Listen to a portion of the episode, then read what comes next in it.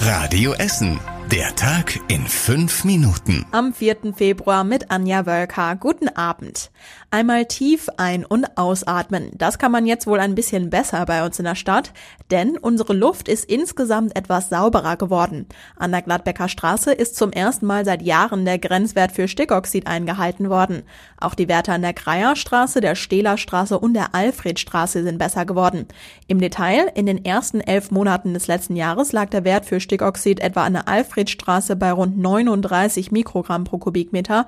Im Jahr davor waren es noch 48. Größtes Sorgenkind ist die A40. Dort steht die Messstelle in Frohnhausen. Die liegt im letzten Jahr klar über dem Grenzwert. Die Zahlen sind aber erst einmal nur vorläufig, sagt das Landesumweltamt in Schür.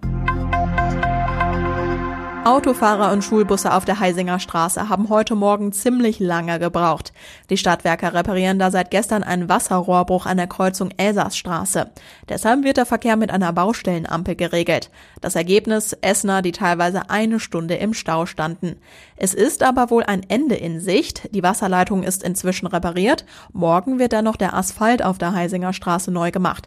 Danach soll der Verkehr wieder normal fließen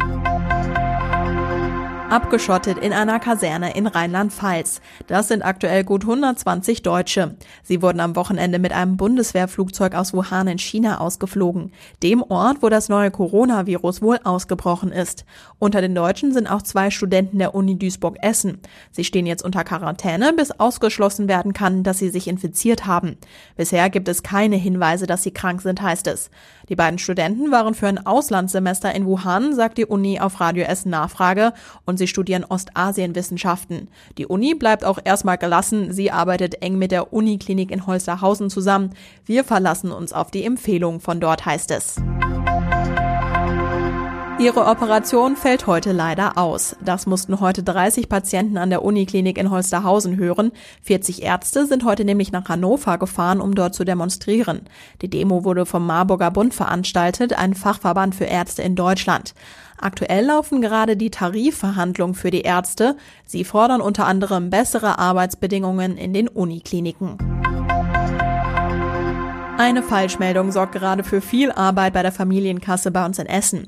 In den sozialen Medien wird gerade immer wieder eine falsche Meldung zum Kinderzuschlag verschickt. Darin steht, dass jetzt jeder einen Anspruch auf zusätzliche 184 Euro hat. Das ist allerdings falsch, sagt die Agentur für Arbeit. Es geht nämlich danach, wie viel man verdient. Manche bekommen den kompletten Zuschlag, manche einen Teil und manche auch gar nichts. Die Familienkasse bearbeitet normalerweise rund 300 Anfragen am Tag. Aktuell sind es wegen der Falschmeldung rund 2500 Anfragen, heißt es. Im Polizeipräsidium in Rüttenscheid ist ein Mann durch eine Essensklappe ausgebrochen. Kurz vor Weihnachten war der Polizei der 32-Jährige in Kupferdreh aufgefallen, weil er dort betrunken randaliert hatte. Deshalb sollte er den Alkohol in einer Ausnüchterungszelle abbauen. Stattdessen hat er sich aber offenbar durch die Essensklappe rausgequetscht, hat uns die Polizei erzählt.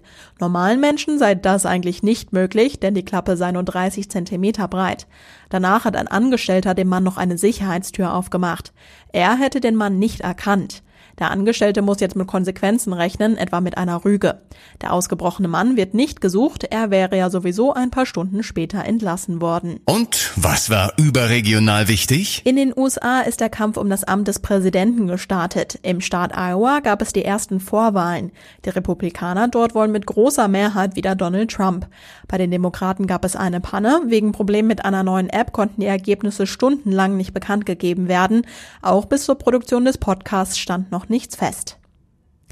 Immer mehr Menschen bekommen Krebs. Die Weltgesundheitsorganisation sagt, dass es in einigen Jahren doppelt so viele sind wie heute.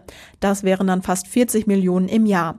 Die häufigste Form ist der Lungenkrebs. Und zum Schluss der Blick aufs Wetter. Morgen ist es tagsüber meistens trocken, die Sonne ist nur ab und zu mal zu sehen, die Höchsttemperaturen liegen bei 7 Grad.